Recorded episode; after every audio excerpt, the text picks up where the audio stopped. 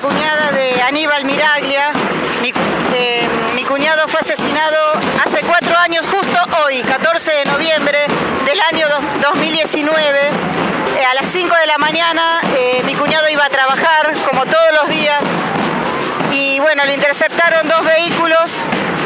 eh, y bueno, él se resistió, se asustó, pobre, no, no, salió corriendo y, y uno de los de la banda lo, corrió unos 10 metros, forcejearon porque él lo que, lo que él quería era escaparse, pobre. Y bueno, le, le disparó en la cabeza provocándole la muerte cerebral. Mi cuñado prácticamente murió ahí en el acto, pobre. Cuando llegó al hospital ya, ya estaba casi fallecido. Eh, y de ahí empezó toda nuestra pesadilla, porque nos arruinaron. La verdad, arruinan familia, estas porquerías, estas lacras, porque otra cosa no se les puede decir. Eran cinco en la banda, según testigos. Eh, gracias a un video pudieron eh, ver cómo fue el forcejeo. Bueno, hubo otros testimonios, bueno, pruebas que involucraron al que le disparó pero lamentablemente le- se merecía perpetua, pero se llegó a un juicio abreviado, porque la justicia acá, como siempre, parece que es a favor del reo, porque juicio abreviado es eso.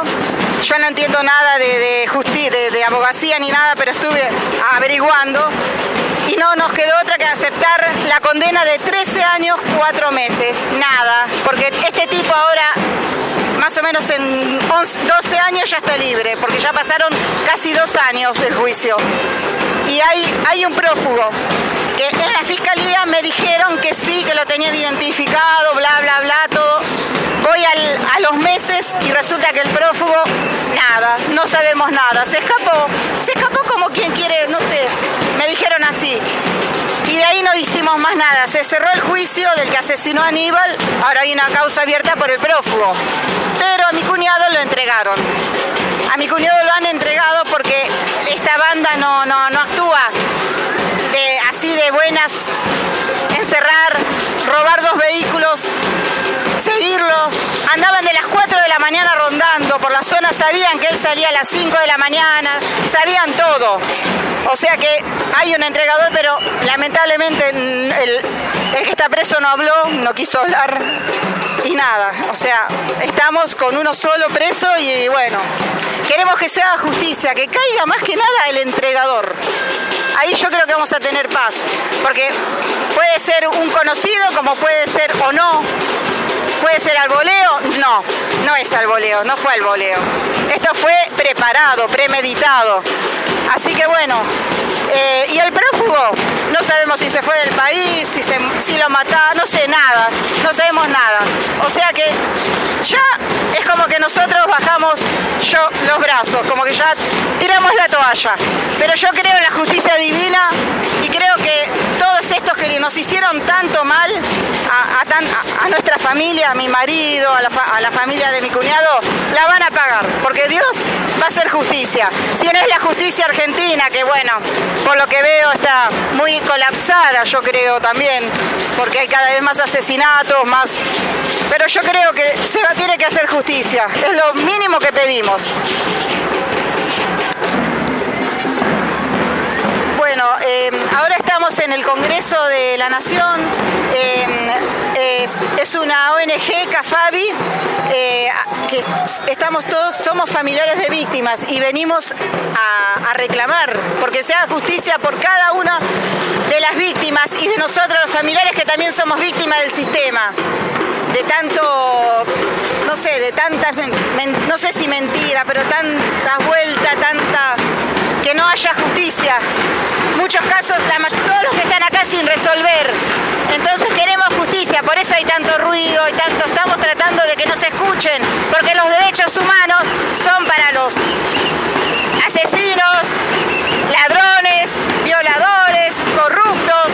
Para ellos son los derechos humanos, porque para las víctimas no nosotros no tenemos derechos humanos. Acá está todo, todo al revés en este país. Entonces eso es lo que reclamamos. Que nos escuchen y que cambien las leyes, que, que las penas sean más estrictas. Porque no, no, no es justo que entran por una puerta y salen por la otra. El que asesinó a mi cuñado había estado preso y salió directamente a matar. O sea, salen peor encima. Así que bueno, yo pido justicia por todas nuestras víctimas. lo de mi cuñado ocurrió en, no sé si lo, lo dije, pero bueno, en Espeleta, partido de Quilmes. Eh, y bueno, somos de esa zona nosotros, de zona sur.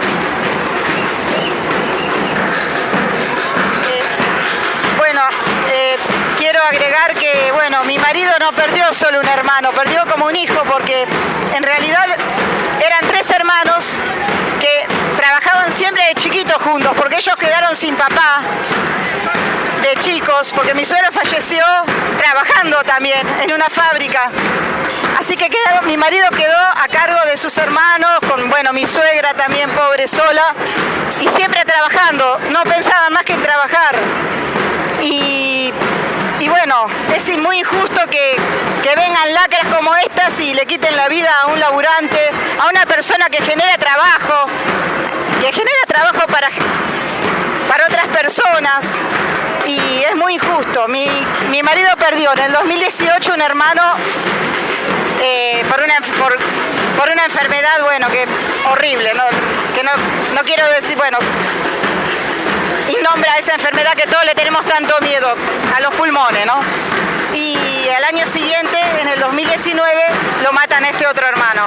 O sea que a mi marido le arruinaron, pobre, le arruinaron la vida, porque él sigue laburando, sigue trabajando por nosotros, por los nietos, pero yo lo noto que está muy decaído. Es muy triste, la verdad que es muy injusto todo. Y vamos a seguir en la lucha. Y ese día eh, después fuimos hasta la Casa de Gobierno, le entregamos el petitorio ahí en la Casa Rosada, lo recibieron, nos dieron un teléfono para que, bueno, eh, van a llamar ellos para hacer un seguimiento del número de causa. Eh, que no, cosa que sepamos que no queda archivada, así que lo van a ir siguiendo. Pero igualmente, si no lo recibe este presidente que está ahora hasta el 10 de diciembre, cuando asuma el otro nuevo presidente Milei, ahí lo va no sé, vamos a seguramente que vamos a tener que entregar más otro petitorio, pero no importa, vamos a volver a ir las veces que sean necesarias hasta que nos escuchen. Y que bueno, que se cumpla todo lo que se pide, porque no, no estamos pidiendo nada injusto ni nada malo. Estamos pidiendo que, los presos no tengan tobilleras, que, que no, no, tienen que tener celular porque de esa manera siguen delinquiendo, venden droga, mandan a robar de adentro, transan entre abogados penalistas, no, con los fiscales y así todo.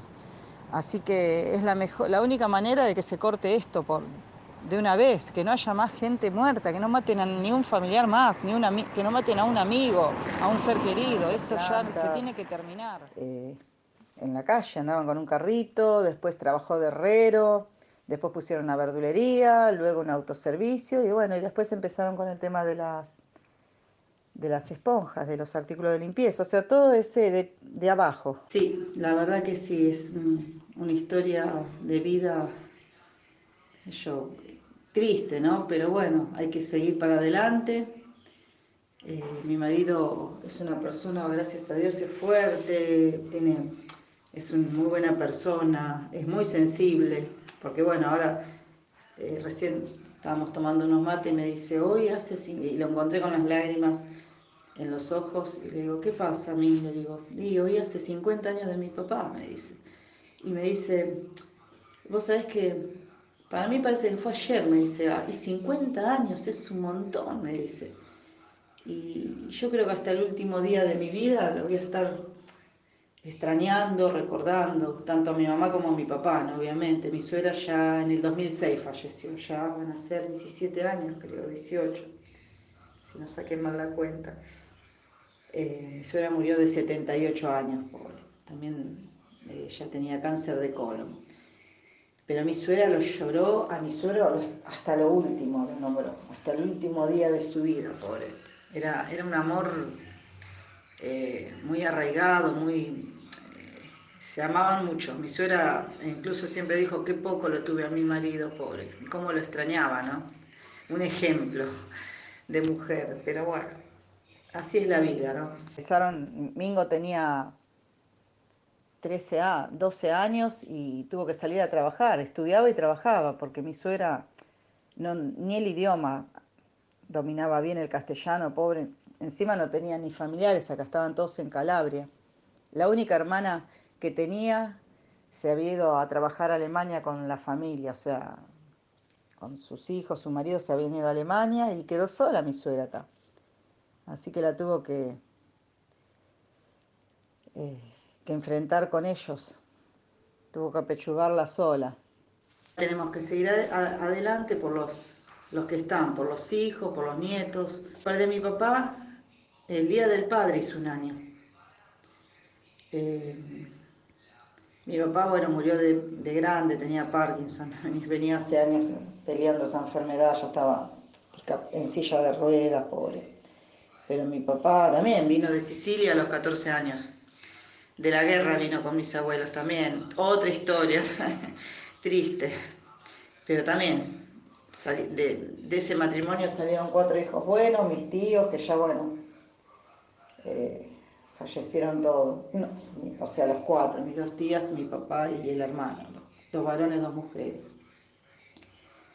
Eh, así que bueno, quedan los, los hijos, los nietos, quedamos quiero hacer hincapié que siempre me, acompaña mi amiga, mi gran amiga, mi hermana, yo digo, mi hermana del corazón, Natalia, siempre al lado mío ella. Eh, porque la verdad que también esa compañía me, apoya, me ayuda, ¿viste? a sacar fuerza, porque también cuesta uno solo, porque la verdad que mi esposo que no eh, tiene que trabajar, no puede moverse de su trabajo y la familia de, mi cuñado tiene mucho miedo de, exponerse y bueno, lo hago yo, ¿qué voy a hacer? Alguien tiene que, ser la voz del que no se puede defender. El padre lo perdió en un accidente de trabajo, no, es una historia, es como un karma que sigue.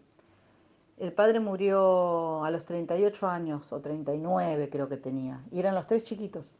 Él trabajaba en la papelera, era operario, él vino de Italia, bueno, se estaba haciendo la casa, justo estaba terminando de... Él mismo lo hacía, él llegaba de la fábrica, se sacaba la ropa nueva, almorzaba, se ponía la ropa de trabajo y, seguía trabajando en su casa haciendo ladrillo, levantando paredes, empezó con una piecita, la cocina, todo él, todo él lo hizo. Y cuando estaba terminando su casa hasta el garage, se había puesto que él dice, bueno, cuando terminemos la casa, eh, me compro un auto, nos compramos un autito y nos vamos a conocer el mar. Nunca llegó, pobre, a llevar a los tres hijos y a la esposa a conocer el mar. Eh, le cayó un fardo de papel encima y, falleció. Los tres quedaron huérfanos de chiquitos. Trabajaron siempre juntos, los tres hermanos. Por eso es una historia muy triste de vida muy triste, muy injusta.